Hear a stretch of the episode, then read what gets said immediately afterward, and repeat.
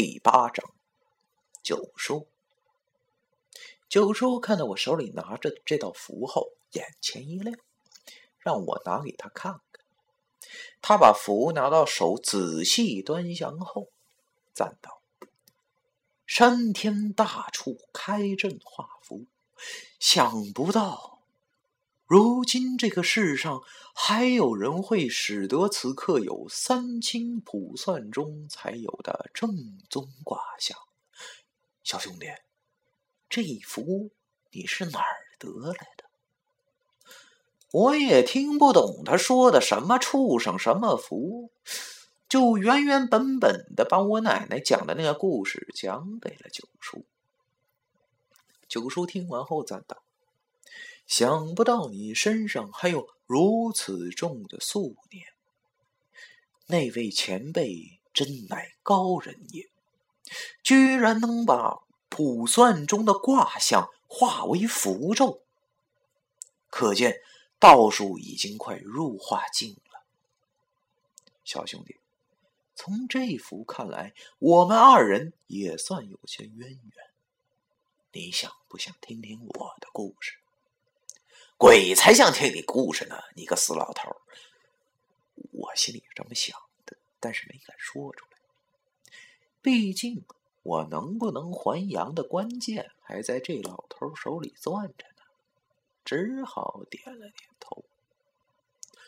九叔望着这道符，又望了望我，最后望了望阴世上空这片永远不会出现太阳的天后。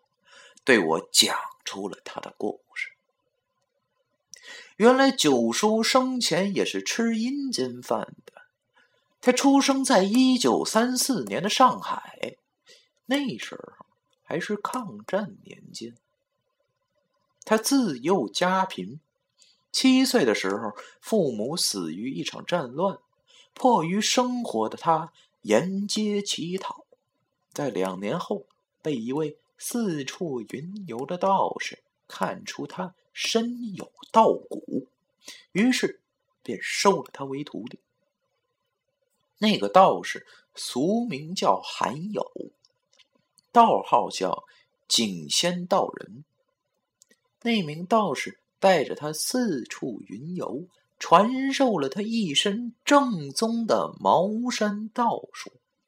更把本派最珍贵的三清一符咒书传给了他。